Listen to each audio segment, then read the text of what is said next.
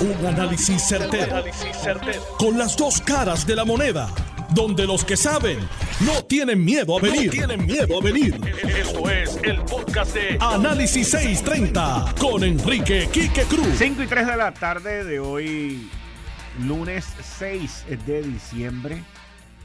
Tú estás escuchando Análisis 630.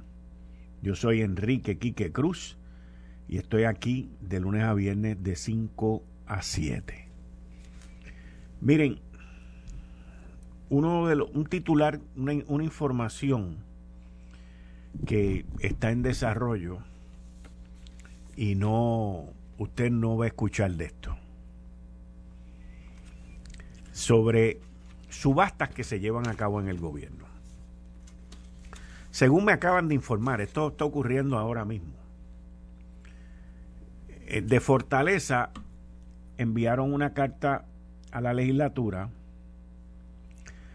pidiendo que enmienden la ley de ASG, Autoridad de Servicios Generales, para que excluya a CES.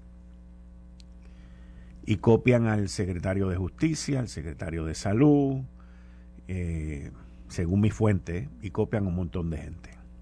ACES es quien maneja el, el plan vital.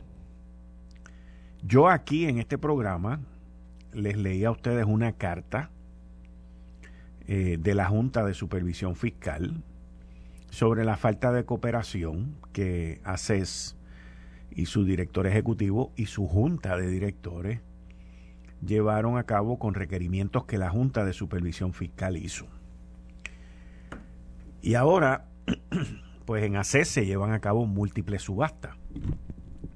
Y mi cuestionamiento es, ante los cuestionamientos federales por corrupción que han habido en ACES en el pasado, en más de una ocasión, ¿cuál es el problema con que otros cuerpos, otras áreas como es la Junta, como es Servicios Generales, como son otras dependencias, pues miren esta subasta ¿Cómo, ¿Cómo es posible que en el mundo que estamos viviendo en Puerto Rico, hablando de subastas, por ejemplo, con el niño símbolo de otorgar subastas, que lo es el ex alcalde de Cataño, y otros, todavía el gobierno central esté pidiendo el que otras entidades lleven a cabo esa subasta.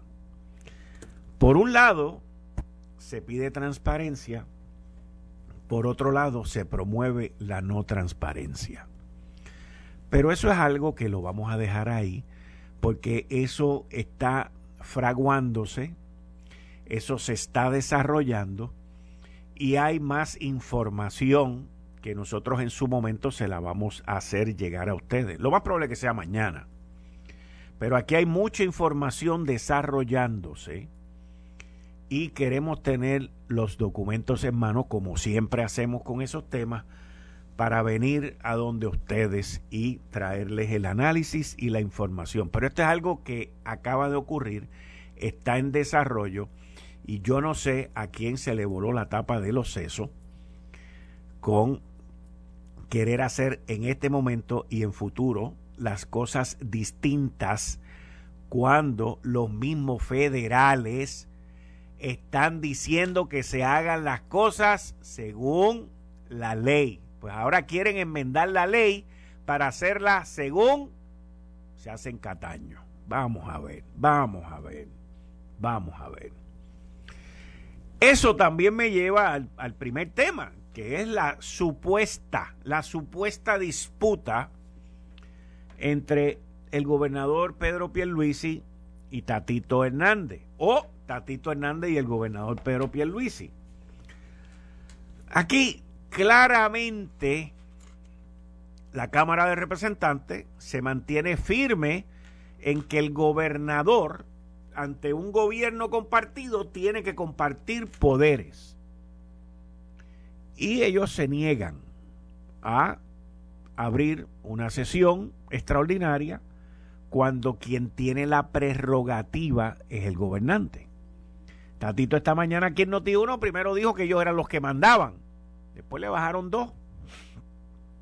Y están pidiendo que se incluyan unos proyectos de memo, que se incluyan eh, el proyecto de la reforma laboral, que se incluya el proyecto del retiro digno de la policía y otra serie de proyectos que honestamente, honestamente, no, no tienen una urgencia tan y tan y tan grande.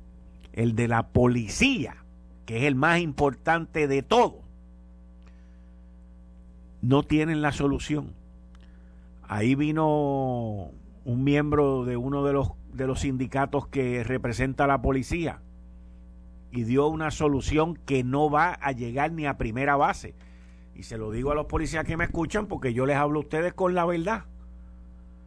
Ahí vinieron hoy y les recomendaron al gobernador que le saque 300 millones de pesos al fondo del seguro del Estado para inyectarlo en el sistema de retiro del gobierno, que es el de la policía.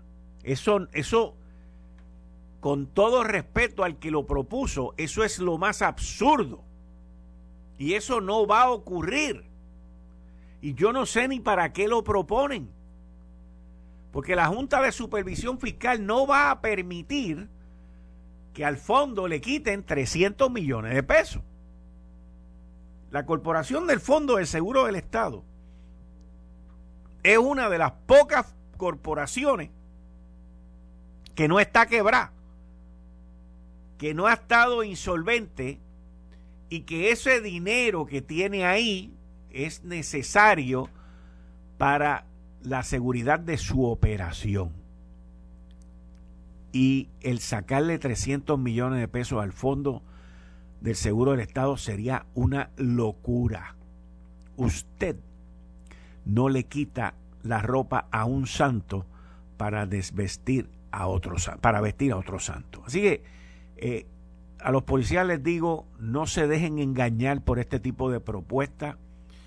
No, no dejen que los lleven al kindergarten. Eso no va ni de aquí a la esquina. Pero es parte de toda esta basofia que se está hablando ahora mismo sobre la sesión extraordinaria. Cuando aquí ahora mismo, en este momento, estamos pasando por un momento crítico de nuevo que tiene que ver con la energía eléctrica y en específico con ese caso que se está llevando a cabo allí en el Cataño Oil Dock, en la sala del juez Antonio Cueva, sobre un interdicto entre Puma Energy, Puma, PUMA, y la Autoridad de Energía Eléctrica. Pero eso es un tema que lo vamos a discutir más adelante. Mientras tanto, esta, esta peleita, el gobernador la designa muy bien, una peleita monga, una peleita chiquita.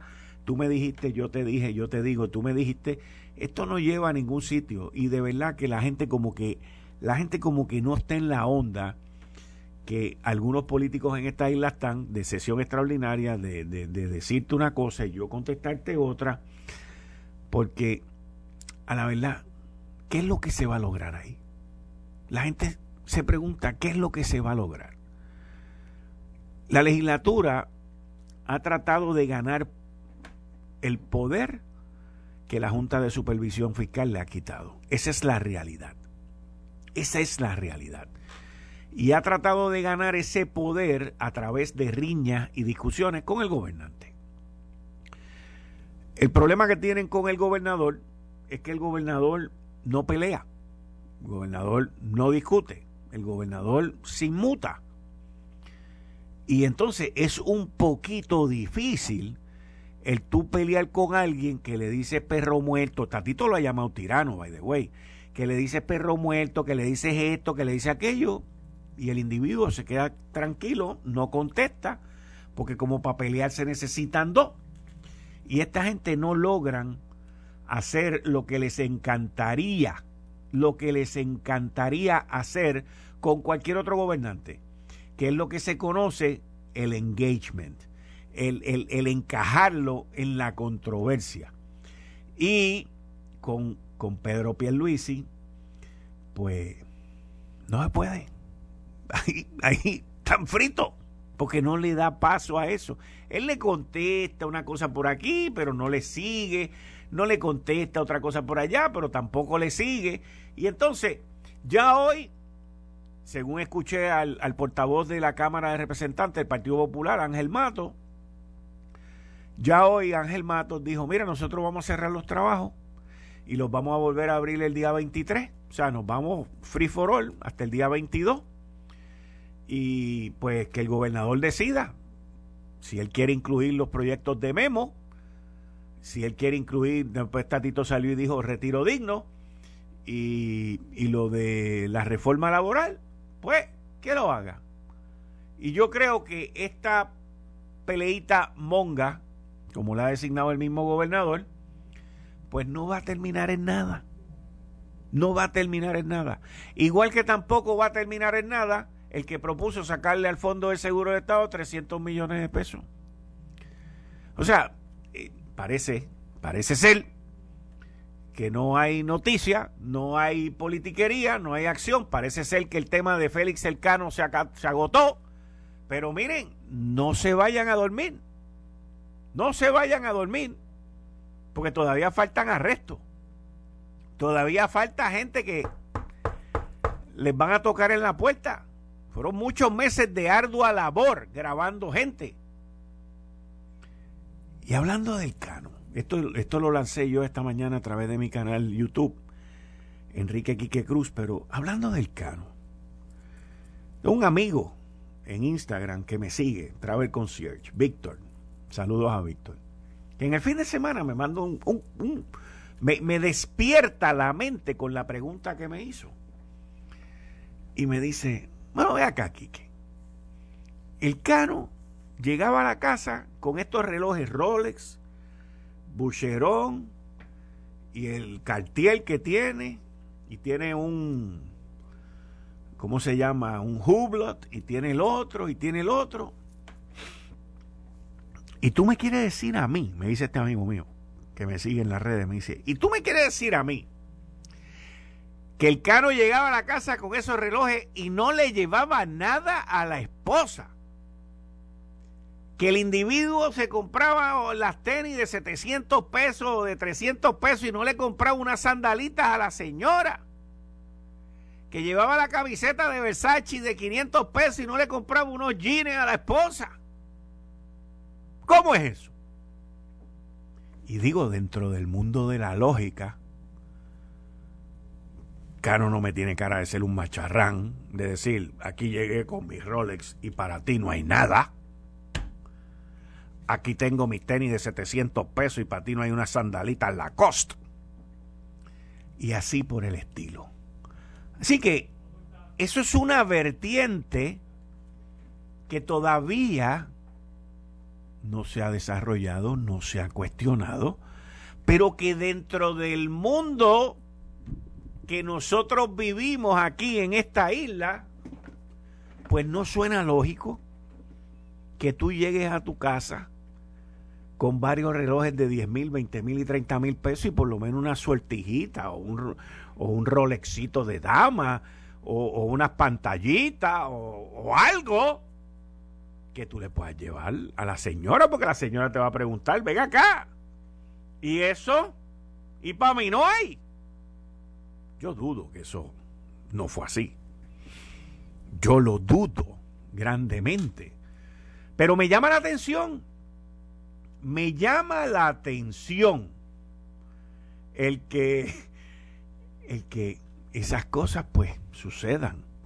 Hay gente que podrá decir, bueno, a mí eso me pasa en mi casa o lo que sea, sí, pero pues, una botellita de vino y una cosita, o sea, no estamos hablando de 15, 20 o 30 mil billetes en prenda. O sea, en algún momento la señora tiene que haber dicho, ¿y el Rolex mío? Oye, pídele uno para mí. Digo, eso son cosas normales que los seres humanos hacen. Pienso yo, yo no sé, porque yo no tengo Rolex. Pero digo, pienso yo. Pero, entonces, por otro lado, tengo que decir que a pesar de que, a pesar y en la ventaja de que no soy abogado y tengo una mente más amplia de pensamiento, no estoy diciendo que los abogados la tengan más estrecha, pero ellos se circunscriben a lo que les enseñan, ese adoctrinamiento que le dan esos tres años en la escuela de derecho. Y de ahí no hay quien lo saque por la verja, no hay quien lo saque.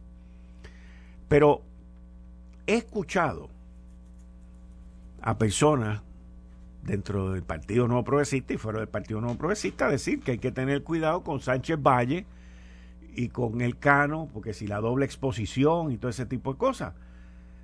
Yo no veo. Aquí, en este programa, el pasado viernes, le dimos la primicia. Le dimos la primicia, que ni los eruditos en derecho lo habían pensado cuando estábamos hablando con, con José Lozada. Hay dos áreas que están completamente no cubiertas en todo esto con el Cano y su esposa, que son las planillas y todos esos ingresos y todos esos billetes y todo ese tipo de cosas que no se reportaron y sí se disfrutaron. Y lo otro es que, a mi entender, claramente, claramente, todo eso que le confiscaron fue lo que él obtuvo durante los meses que estuvo como empleado federal. Y mientras él estuvo sus funciones como empleado federal, pues le regalaron todos esos relojes que él los pidió, le dieron todo ese billete que él los pidió, y los que le dieron todo ese lujo y todas esas cosas a él, pues yo espero que tomen la decisión correcta y se pongan a cooperar porque están grabados, retratados, están fritos. Y eso es sencillo. Así que mirando toda esta controversia entre el gobernador y Tatito Hernández, no fue que me desvié del tema. Yo creo que tanto el Partido Popular Democrático como el Partido Nuevo Progresista, con esta situación del Cano y de otros alcaldes o exalcaldes, saben que todos están en el mismo bote. Lo más probable es que el predominio de aquellos que le vayan a tocar la puerta a la Casa de los Federales sea del Partido Nuevo Progresista pero que los colorados tampoco crean que ellos están exentos de esta. Los otros días yo escuchaba una, una entrevista, no, no, no sé si no, era una entrevista, un Facebook Live por parte del actual alcalde de Sidra. Y él hablaba sobre la cancelación que él había hecho del contrato con Waste Collection, la compañía de Oscar Santa María, que parece, by the way, que la tierra se lo tragó. Y, y dentro del, del, de la conversación que él estaba teniendo y lo que él estaba diciendo, él dijo que él había recibido llamadas de líderes del Partido Popular Democrático. Y esto lo digo porque yo lo vi. Y empezó a zarandear por ahí y de momento como que se dio cuenta que metió las patas, porque son de su partido, y después como que trató de arreglarlo. No, pues esto, lo otro. O sea, son esas cosas que la gente se le suelta la lengua y eso coge por el Expreso de las Américas por ahí a 100 millas por hora y después se dan cuenta como que alguien les dijo, mira, va. Y lo que les quiero decir con esto es que aquí, cuando, como dicen los americanos, when the dust settles, cuando el polvillo que esté en el aire caiga, y uno pasa el dedo así y se ensucia el dedo con el polvo que hay en la mesa, ustedes van a ver cómo esto va a continuar y cómo esto va a terminar. No se entretengan por la peleita monga entre Tatito y Pierluisi, porque eso no entretiene. Hay cosas más importantes, como lo es la situación de la energía eléctrica, el pleito entre Puma, y la Autoridad de Energía Eléctrica, al igual que otra serie de situaciones que estamos viviendo en esta isla, como lo es la criminalidad, como lo es la corrupción, como lo es la situación con la policía de Puerto Rico, que es hoy la primera plana del periódico El Nuevo Día, con el malestar de lo que hay, y lo que estamos viviendo en esta isla, que no es ningún pellizco de ñoco, para que estemos claros, no es pellizco de ñoco. Oye, me dicen que Santa Claus se fue para claro esta Navidad. porque no se pudo resistir al plan de Red Extreme 55 Plus, que te ofrece dos líneas por 35 dólares cada una al mes si tienes más de 55 años. En plan con internet ilimitado sin reducción de velocidad. Pero además, en Claro te regalan dos Samsung A42 5G o dos iPhone XR. Tú escoges y puedes tener hasta un máximo de cuatro líneas. Si quieres internet, llamadas, texto, larga distancia, roaming y mucho más, haz como Santa y visita tu tienda Claro favorita hoy mismo. Claro, la red más poderosa. Detalles en la prensa. Voy a una pausa y al regreso estoy con el licenciado Julio Benítez, como todos los lunes en, temas de desarrollo económico, manufactura y las situaciones que estamos viviendo en la isla. Usted sabía, usted sabía, antes de que me vaya, usted sabía que en el mundo hoy, hoy, hay tres amenazas que están sacudiendo la paz y la estabilidad. El presidente Biden iba a hablar hoy con Putin porque el Departamento de Inteligencia norteamericano detectó un movimiento masivo de soldados, de sobre 170 mil soldados rusos, moviéndose para invadir Ucrania, porque eso usted no lo hace para invadir un campito allí de lechugas y tomates. Y hoy Biden tiene una llamada, no sé si la tuvo hace poco, pero hasta hace poco no la había tenido con Putin de Rusia Usted sabe que también hay una amenaza enorme con el movimiento militar que China está haciendo con Taiwán. Que también los Estados Unidos le dijo, oh, si te metes ahí vamos a tener problemas. Y el tercero, el tratado nuclear con Irán, que Irán no lo respetó porque Trump lo canceló y los, y los iraníes ahora se han empoderado de hacer lo que les dé la gana. No hay nación en este mundo, ni americana, ni china, ni rusa, que pueda enfrentar tres, tres frentes de guerra o de conflicto. No existe, no existe. No existe. Y China, Rusia y los iraníes se están aprovechando que quien único puede ayudar a los ucranios, a Taiwán o a parar la cosa en Irán son los Estados Unidos. Y los Estados Unidos no se puede dividir en tres. Y los Estados Unidos se dio cuenta que China es la fábrica del mundo. Y si los chinos le trancan la fábrica, en los Estados Unidos se van a poner las cosas color de hormiga brava. Pero, pero, pero, no todo es malo para los Estados Unidos. Porque China tiene invertido en bonos del Tesoro de los Estados Unidos un trillón. Un trillón. O sea que la economía de China depende que Estados Unidos le pague sus intereses.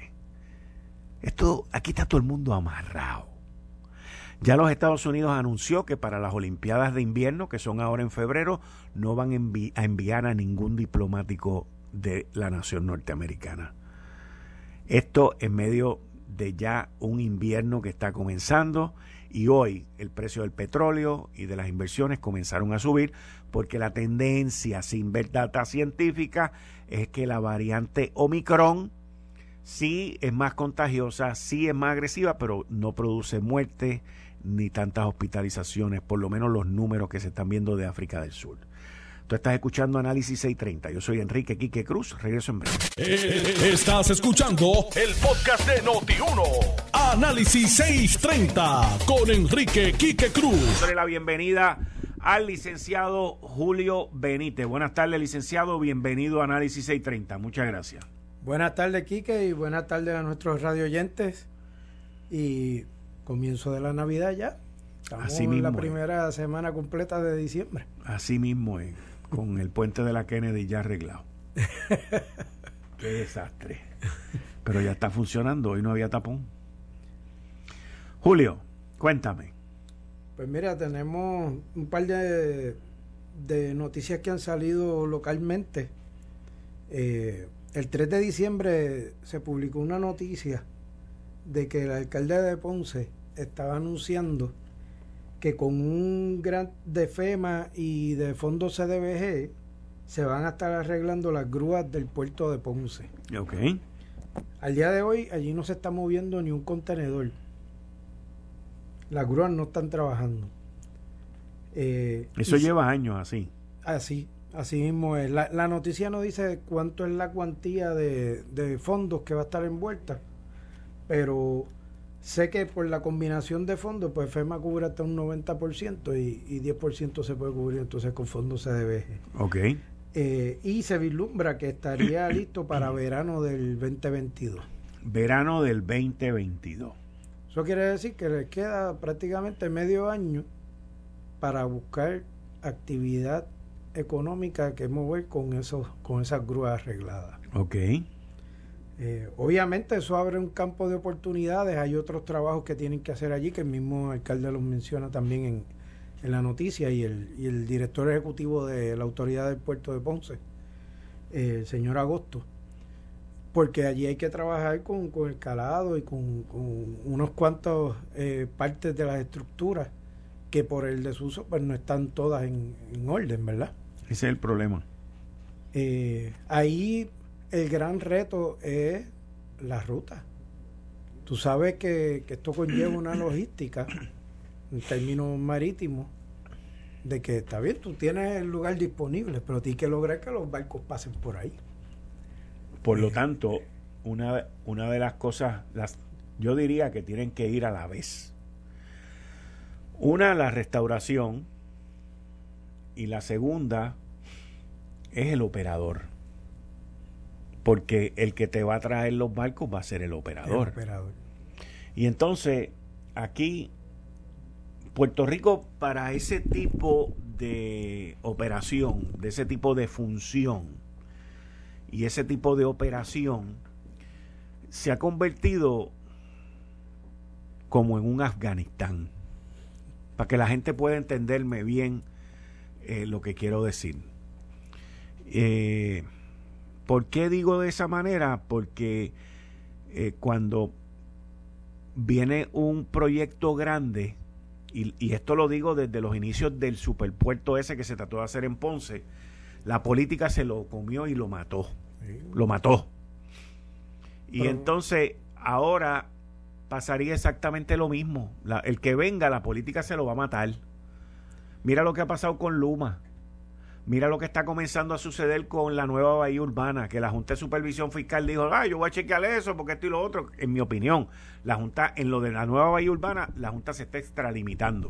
Y mira que yo he defendido mucho a la Junta de Supervisión Fiscal, pero en lo de bahía urbana, en mi opinión, están completamente fuera, fuera de, de, del scope of work, para que lo entiendan en inglés. Porque hay una inversión de 118 millones de dólares. Y y si hay una inversión de 118 millones de dólares, la preocupación privada, la preocupación, gracias por acordarlo. La preocupación debe ser que esos 118 millones de dólares se cumplan, se lleven a cabo. Y viabilizar el que se pueda, el que llevar, se pueda a llevar a cabo. Entonces, ¿qué pasa?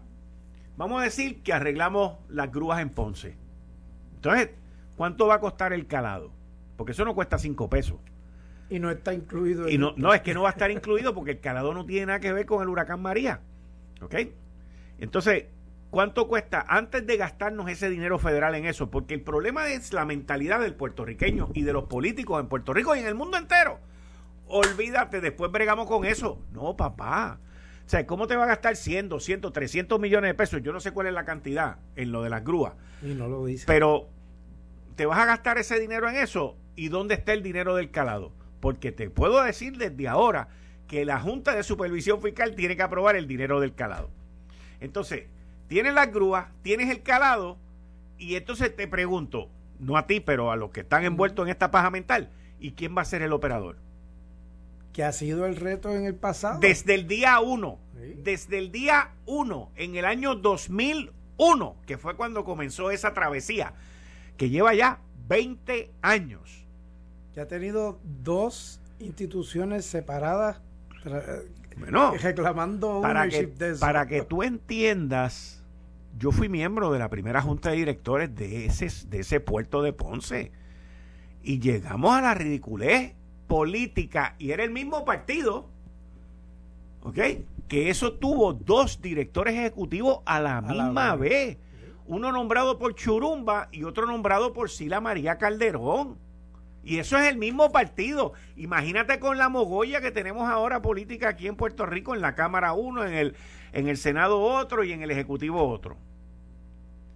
O sea, eh, por eso es que te digo que en términos de ese tipo de proyectos, de proyectos grandes, de proyectos de envergadura, de proyectos que pongan a hacer una diferencia para una región en Puerto Rico, esto es Afganistán. Necesita continuidad porque es Afganistán, ¿tú sabes por qué? Porque te bombardean de todos lados. Te bombardean de todos lados. Así que yo no sé cómo eso va a funcionar. Pero me temo, me temo y espero equivocarme. Hasta ahora no me he equivocado en 20 años, pero espero equivocarme de que ese dinero no lo gasten y después no hayan los chavos para el calado y peor aún que no haya un operador. Un operador. Que pueda provocar el movimiento el, el, el, operador, fíjate, si yo lo fuese a ver desde el punto de vista, tomándolo de la nueva bahía urbana como un showcase, como un ejemplo, yo haría lo mismo allí. Págame una porquería de renta, pero ponme a correr eso. a correr el negocio. Tráeme los contenedores, tráeme los barcos, créame los empleos. Porque eso es lo que la zona quiere. Y estamos claros que ninguna entidad de gobierno puede ser el operador. No puede, no puede. Olvídate de eso. el gobierno lo quiebra todo. Así mismo es. Pero eh, aquí estaremos para evaluar el desenlace de esto, porque se supone que a partir de verano del año que viene ya eso esté listo para funcionar, según lo que informa esa noticia que salió. Y por ahí pues tenemos también que el representante Rodríguez Aguiló envió un tuit anunciando que había propuesto una ley para darle ventaja contributiva a puertorriqueños que regresen a Puerto Rico y que se inserten en el mundo laboral. Y la ventaja está propuesta por cinco años eh, en los primeros 48 mil dólares de ingresos. Eso es otro incentivo más yo sé que a ti los incentivos eh, son un tema que te atrae. Pero la realidad es que, pues, no veo, no, tengo la propuesta de ley. Esto lo estoy trayendo del mensaje que sacó el, propio representante. Eh, habría que ver la, base, ¿verdad?, científica bajo la cual se está proponiendo esto. Si es que tiene alguna. Mira, yo hice unos comentarios sobre eso. Y, y lo escribí a través de mi cuenta de, de Twitter. A Gabriel Rodríguez Aguiló. Lo quiero, lo aprecio y lo respeto. Inclusive es compañero en este programa. Está conmigo los miércoles. Y, y, cuando digo que lo quiero, lo admiro, lo respeto, es porque me siento así con él. Lo conozco hace muchos años. La primera guerra, la primera batalla que Gabriel Rodríguez Aguiló y yo eh, luchamos fue en la administración de Aníbal Acevedo Vilá eh, por los niños. Eh, son estos niños impedidos que necesitan de, de estas máquinas para poder vivir. O sea, necesitan respiradores y ese tipo de cosas y él y yo eh, nos envolvimos con los papás de esos nenes y logramos conseguirles un subsidio en energía eléctrica. Para eso que ese subsidio todavía al día, al día de hoy está vigente.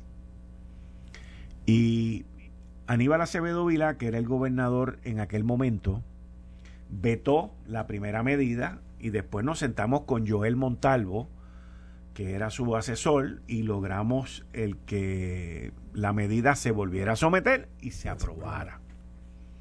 Y esa fue mi primera gestión, te estoy hablando hace 15 años, fácil, con Gabriel Rodríguez Aguiló. Y espero que algún día llegue a ser presidente de la Cámara. eh, porque es una persona que muy recta en sus cosas y muy derecha en su, en, su comportamiento. Eh, y me siento orgulloso y contento de que esté conmigo aquí los miércoles en conjunto con Ángel Mato. Pero yo vi esa propuesta de él y, tiré un tweet y dije, mira, lo quiero, lo aprecio y todo, pero... Y, no lo hice en son de criticar la medida, sino que lo que dije fue, ¿y cuando ustedes van a hacer algo para nosotros los que nos quedamos aquí? O sea, porque a los gringos multi... Nosotros, nosotros, tú, tú, tú, este zombie que está en el control, todos nosotros que pagamos contribuciones en esta isla subsidiamos a todos los que el gobierno subsidia. Es así. ¿Eh? Entonces, los médicos le dieron el 4%, con lo cual yo no tengo problema. Yo no tengo ningún problema. Pero ¿por qué hubo que darle a los médicos un 4%? Por los problemas que tienen con los planes médicos, mientras los planes médicos están embuchados vendiendo las compañías de seguro médico en Puerto Rico unos múltiples brutales. Trajimos a los ley 2022, que yo no tengo problema con los ley 2022, siempre y cuando inviertan aquí. Pero hay un montón que no invierten están aquí. invirtiendo aquí. Y que vienen por el free willing. Y yo espero que todos los que no invierten, el IRS los coja todos y se los lleve pajón. Que eso será algo que explotará más adelante. Ese es mi punto. Obviamente, aquí esto trae dos temas que se están venteando diariamente en Puerto Rico, que es la disminución de la población, porque se nos están yendo fuera de Puerto Rico la gente que está en edad de trabajar. Y también atiende el asunto de que hay, como hemos hablado anteriormente, hay un 40% de la población registrada en el mundo laboral. Bajísimo también. Que es un por ciento bajísimo. y, era 40. Yo te diría que con los problemas que hay ahora mismo es menos de 40. No he, no he tenido acceso a los últimos números en, en esas estadísticas, pero estoy casi seguro que eso es por debajo de 40. Entonces, dentro de esa misma población vamos a seguir creando divisiones. Cuando lo que tenemos que buscar es si el método de captación de las contribuciones que estamos usando es el efectivo. Si vamos a seguir penalizando a los que trabajan. Porque fíjate que de, lo que te está dando luz esto es, pues mira, para atraerlos que, que no paguen contribuciones. Hasta 48 mil dólares de ingreso. Sin embargo, el ingreso promedio del puertorriqueño está bien por debajo de eso. Ese es el problema y todos los que estamos en este mundo tenemos que pagar. ¿Ve? Y que definitivamente va a ser controversial eh, el camino de, esa propuesta. Igual que lo anterior, vamos a estar ahí para verlo. Pero pues hay muchas preguntas que van a tener que contestar en esa división que se va a estar creando. Yo, eh, yo, yo lo que digo es, y yo entiendo lo que él quiere hacer, o sea, yo, entiendo su punto. Pero, eh, eh, eh, o sea, aquí hay un problema tan serio en, en las contribuciones que se pagan, por ejemplo, por las propiedades. La evasión tan grande que hay ahí. Pero una cosa gigantesca que aquí habría para darle a todo el mundo. O sea, y yo no estoy diciendo yo no estoy pidiendo, para que no malinterpreten mi comentario, que me pongan a pagar menos. Eso no es lo que yo quiero. Eso no es lo que yo quiero para mí. Yo lo que quiero es que, los que tengan que pagar paguen. Es que si el método de captación se atendiera, o sea, yo no estoy pues, pidiendo dame a mí. No, ese no, mi comentario no es ese. ¿Cuándo van a hacer algo por lo que nos quedamos aquí? No, yo no estoy pidiendo nada para mí. Yo estoy pidiendo para que hagan las cosas bien, con la evasión tan grande que hay en las propiedades, con la evasión tan grande que hay en otras áreas. O sea, pero eso no, porque esa es la difícil. Esa es la difícil, esa es la que ninguno quiere hacer. Entonces, tú sabes, cuando tú vas a comprar algo en esta isla, te petan el 11.5% del IBU, eso está de madre. Y, y, y, cuando tú eres empleado no tienes ninguna otra salida. No. Yo te digo, o sea, es, es, es un abuso lo que nosotros estamos viviendo aquí.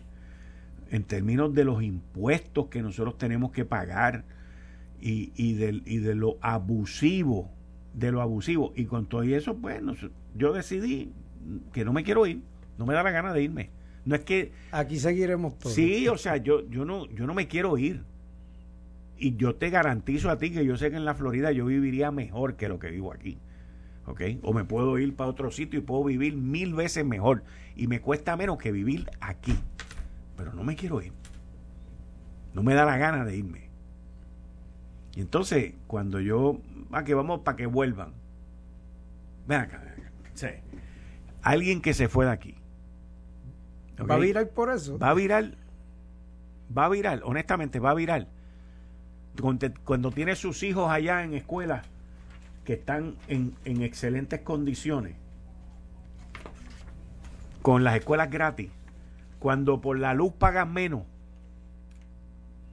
cuando las carreteras no tienen boquete, cuando la gente se para en los pares y en las luces y obedecen, y el costo de vida, la comida es más económica ya. O sea, va a venir para acá. Bueno, vamos, ¿por qué no miramos cómo hacemos el estar aquí mejor? Así es. Y inclusive allá, en el día de hoy salió la noticia de que los números en la baja del desempleo en Estados Unidos están llegando a números récords del mes de noviembre. O sea que definitivamente no estamos hablando de los mismos ambientes. No, Cacho está. Eh, y hablando, ¿verdad? De, de los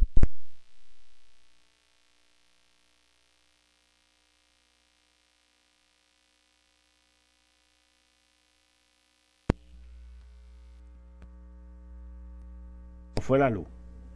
Pero seguimos aquí. Sigue, sigue, Julio. El 1 de diciembre salió un comunicado bien importante de la secretaria de Comercio de los Estados Unidos. Ajá. Eh, tú sabes que hemos estado hablando del, pues, del mercado de los, de los conductores, microconductores y del Build Back Better Act que está pendiente de aprobación en los Estados Unidos, de la intención del, del presidente de traer la manufactura intensa nuevamente a los Estados Unidos, pues la secretaria Raimundo. ¿Ella es secretaria de? De Comercio de los Estados Unidos. Gina Raimundo. Eh, informó que el National Institute of Standards and Technology, NIST, como le conocen en la industria, eh, está creando un comité de expertos para asesorar al gobierno de Biden en todo lo que tiene que ver con la manufactura de microconductores. Tú me estabas hablando hace un momento de una crisis que se está cuajando a nivel mundial. Sí. Que puede venir por el lado bélico, pero termina afectando la cadena de suministro a todos los niveles tanto de alimentos como de, productos también terminados, manufacturados. Pues esta ofensiva que está tomando ya a nivel estructural, a nivel de unir la academia con los manufactureros que están operando en Estados Unidos actualmente y otros expertos en la materia, lo que persigue es empezar a crear el plan al futuro que necesita los Estados Unidos para poderse insertar en la producción de los microconductores al nivel que es necesario para ser autosuficiente. Ok. Los otros días cuando estábamos hablando, tú me trajiste, sí, pero el acuerdo que están hablando ya con Malasia eh, implica que, que van a seguir dependiendo de importar. Ok. Pues aquí de lo que estamos hablando es de que ellos están buscándole solución al suplido sin tener que depender de un tercero. Hay que seguir estas, noticias que parece que, que se van por ahí fuera del radar. Hay que continuar mirándolas porque ese es el mercado al que Puerto Rico tiene que empezar a mirar en términos de preparación. O sea, si el futuro de la manufactura es que Estados Unidos se va a insertar de manera protagónica en la producción de este tipo de productos, pues Puerto Rico tiene que empezar a mirar entre sus capacidades dónde se puede insertar en esa producción también. Dónde se puede insertar en, en la cadena de suministro. De, no hay que hacerlo todo, pero eh, en la medida que tú te puedas insertar en algún punto de esa cadena, vas a estar participando del mercado más grande del mundo. Esa es la pregunta. Esa es la pregunta, pero nosotros no podemos esperar, Julio, a que nos digan cómo hacerlo. Y ese es el problema de nosotros toda la vida. Dame las 936, dame eh, la ley 2022. O sea, nosotros siempre estamos buscando, como dicen los gringos, cutting the corners. El, cortar la, la, las reglas, el hacer las cosas distintos, el estar pidiendo excepciones. ¿Por qué no, no tenemos que pedir tantas excepciones?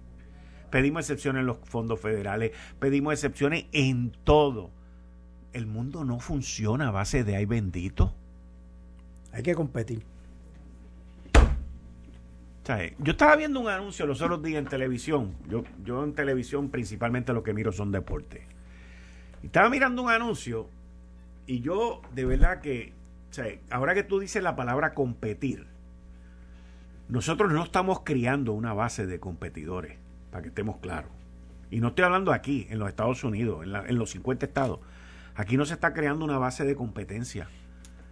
Aquí no se está creando una base de competidores. Aquí no se está creando una base de luchadores. Y esto eh, quizás es erróneo de mi parte, el, el, comentario y el análisis que voy a hacer. Pero es una universidad, no me acuerdo, fíjate, no me acuerdo ni el nombre de la universidad porque yo nunca mandaría a un hijo mío o algún familiar mío a estudiar ahí. Un anuncio de una universidad que dice, eh, yo quiero ver las clases cuando yo quiera, yo quiero tomar los exámenes cuando yo quiera, todo es cuando yo quiera. Es que la vida no funciona, la vida no corre así. Entonces después tienen una maestría o un doctorado y se quejan porque no consiguen empleo. Pues brother, si tú estudias cuando tú quieres, si tú lees cuando tú quieres, si tú haces las asignaciones cuando tú quieres y tú sacas los exámenes cuando te da la gana y te gradúas como y cuando te da la gana, pues el trabajo lo vas a conseguir cuando a alguien le dé la gana. De igual manera, así mismo. Es que el mundo no funciona sin estructura. Y ciertamente la tecnología nos ha llevado a tener unas libertades. Déjame, déjame dar un... Termina que después yo voy para la... La tecnología ha provisto unas facilidades que poco a poco han ido minando ciertas estructuras operacionales. Y el, el desenlace social es lo que tú estás hablando. Y en la medida que eso no, la gente no empieza a entender que no puede ser todo a su manera para poder coexistir, pues vamos a seguir sufriendo de esos problemas. Y el que sí tenga la estructura y el que sí tenga la disciplina, nos va a pasar por el lado. Es así de sencillo. Mira, eh, el juez Anthony Cuevas acaba de publicar su decisión sobre la controversia entre la Autoridad de Energía Eléctrica, Puma Energy, Administración de Terreno, Best Petroleum Noble Energy, Novum Energy. Y aquí el juez pues da toda la historia y todo eso. Recuerden que el juez hoy estuvo en el Cataño Oil Dock Y, el juez toma la siguiente decisión y resolución. Al analizar los hechos fácticos de este caso, reconocemos que en bienestar del pueblo de Puerto Rico y para evitar la interrupción de la generación de energía eléctrica, así como los servicios que ofrece la parte demandante, procede extender la solicitud del entredicho provisional. Entendemos que, de no intervenir en estos momentos, expidiendo la extensión de la orden de entredicho provisional, se afectaría la generación de energía eléctrica, lo que inminentemente podría provocar la suspensión del servicio a un 20% de los abonados de la Autoridad de Energía Eléctrica asunto que sin lugar a dudas consideramos como un daño irreparable.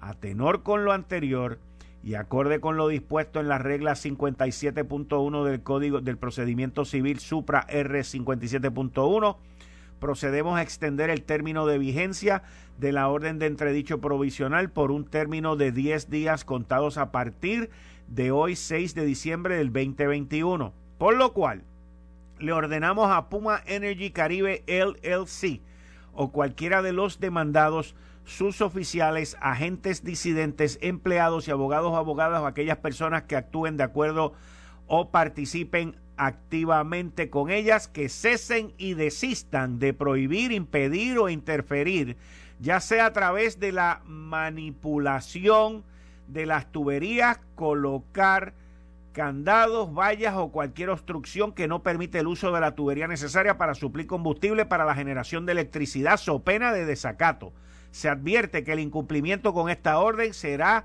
causa suficiente para ordenar su arresto e ingreso a la cárcel por desacato criminal. La presente orden de entredicho provisional, expedida hoy 6 de diciembre a las 5 y 30 de la tarde, será archivada y registrada inmediatamente en la Secretaría del Tribunal. La misma expirará en 10 días a partir de hoy, a menos que este plazo sea prolongado por justa causa. Se releva del pago de fianza a la Autoridad de Energía Eléctrica por tratarse de una instrumentalidad gubernamental. Véase la, guerra, la regla 57.4, reglas de procedimiento civil supra. Notifíquese San Juan, Puerto Rico, 6 de diciembre. Juez Anthony Cuevas Ramos, juez superior. Ahí está. Esto fue el, podcast de Notiuno. Análisis 630 con Enrique Quique Cruz.